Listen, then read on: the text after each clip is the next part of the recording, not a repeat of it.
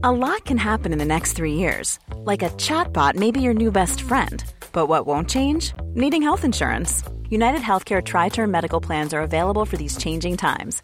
Underwritten by Golden Rule Insurance Company, they offer budget friendly, flexible coverage for people who are in between jobs or missed open enrollment. The plans last nearly three years in some states, with access to a nationwide network of doctors and hospitals. So, for whatever tomorrow brings, United Healthcare Tri Term Medical Plans may be for you. Learn more at uh1.com.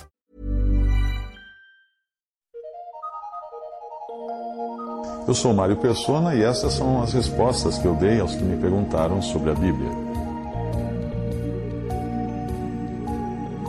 Você pergunta se devem manter as crianças separadas dos pais durante as reuniões para não atrapalharem, levando-as para um cômodo separado e promovendo ali atividades para elas. O correto é que as crianças participem normalmente das reuniões junto com seus pais, pois temos princípios bíblicos nesse sentido. Um exemplo está em quando Moisés insistiu que deviam ir sacrificar ao Senhor levando seus filhos, condição com a qual Faraó não concordava. O inimigo não quer que nossos filhos nos acompanhem nas coisas do Senhor. A passagem diz assim: Então Moisés e Arão foram levados outra vez a Faraó, e ele disse-lhes: Ide, servi ao Senhor, vosso, ao Senhor nosso Deus. Uh, quais são os que hão de ir? E Moisés disse: Havemos de ir com os nossos jovens, com os nossos velhos, com os nossos filhos, com as nossas filhas, com as nossas ovelhas, com os nossos bois, havemos de ir, porque temos de celebrar uma festa ao Senhor. Então ele lhes disse: Seja o Senhor assim convosco, como eu vos deixarei ir a vós e a vossos filhos, olhai que há mal diante da vossa face. Não será assim. Agora ide vós, homens, e servi ao Senhor, pois isso é o que pedistes e os expulsaram da presença de Faraó. Êxodo 10, versículos 8 a 11.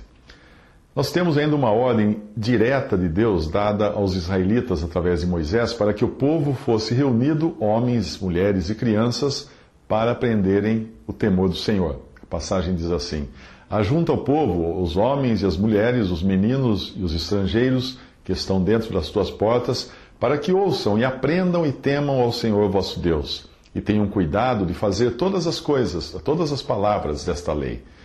E que seus filhos, que não a souberem, ouçam e aprendam a temer o Senhor vosso Deus, todos os dias que viverdes sobre a terra a qual ides passando o Jordão para possuir. Deuteronômio 31, 12.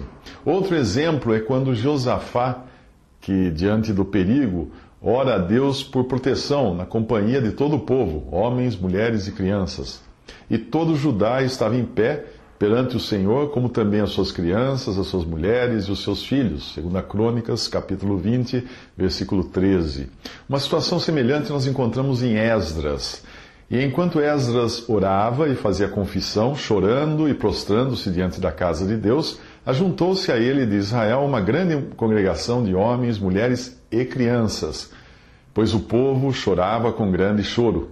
Isto está em Esdras 10, 1.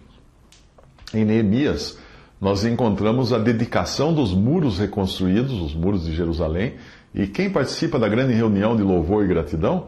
Todos, inclusive as crianças. E elas se regozijam junto com, junto com seus pais. E ofereceram no mesmo dia grandes sacrifícios e se alegraram, porque Deus os alegrara com grande alegria. E até as mulheres e os meninos se alegraram de modo que a alegria de Jerusalém, de Jerusalém se ouviu até de longe. Neemias 12, 43. O Senhor convida as crianças para aprender a sua palavra, e não existe lugar melhor para isso do que nas reuniões da Assembleia. Apesar de muitas vezes a criança parecer indiferente ao que se passa, nós podemos ter certeza de que a sua mente está sendo cheia pela água da palavra, como foram as talhas de pedras é, enchidas pelos servos, uma figura do Espírito Santo, da água que depois seria transformada em vinho, uma figura de vida e alegria uh, pelo próprio Senhor. Vinde, meninos, ouvi-me, eu vos ensinarei o temor do Senhor, diz o Salmo 34, 11. Você certamente já viu uma criança aparentemente distraída com seus brinquedos fazer uma parte a uma conversa entre adultos mostrando que ela estava prestando atenção a tudo o que estava sendo dito. Nós fazemos cursos de imersão quando queremos aprender rapidamente um idioma. Portanto, pense em suas crianças participando das reuniões como uma imersão na palavra de Deus. É sempre importante lembrar que a palavra de Deus tem um poder que vai além de simplesmente compreendê-la. Ela é a forma usada por Deus para abrir os ouvidos do pecador, como fica claro nesta passagem. De sorte que a fé é pelo ouvir e ouvir pela palavra de Deus. Repare que não diz o ouvir da palavra de Deus, mas a capacidade de ouvir vem pela palavra de Deus. Isso significa que é a exposição à palavra de Deus que nos capacita ou nos faz ganhar a capacidade de ouvir espiritualmente e ter fé naquele que é o autor da palavra. É justamente disso que falam os versículos anteriores, imediatamente anteriores a esta passagem. Ali diz: Porque todo aquele que invocar o nome do Senhor será salvo. Como, pois, invocarão aquele em quem não creram? E como crerão naquele de quem não ouviram? Romanos 10, de 13 a 14. Portanto, não subestime o poder da palavra em gerar vida em seus filhos, ainda que eles pareçam indiferentes ao que está sendo ministrado nas reuniões. Lembre-se do cuidado do Senhor para com as crianças e para que estas não fossem impedidas de ir a Ele. Eram os discípulos sem entendimento e os religiosos fariseus que tinham aversão ao fato de crianças estarem junto com os adultos e serem capazes de desfrutar da companhia do Senhor e até de louvá-lo do modo como ele merece. A passagem diz: Trouxeram-lhe então alguns meninos para que sobre eles pusesse as mãos e orasse, mas os discípulos os repreendiam. Jesus, porém, disse: Deixai os meninos, não os estorveis de vir a mim, porque dos tais é o reino dos céus. Mateus 19, 13 a 14.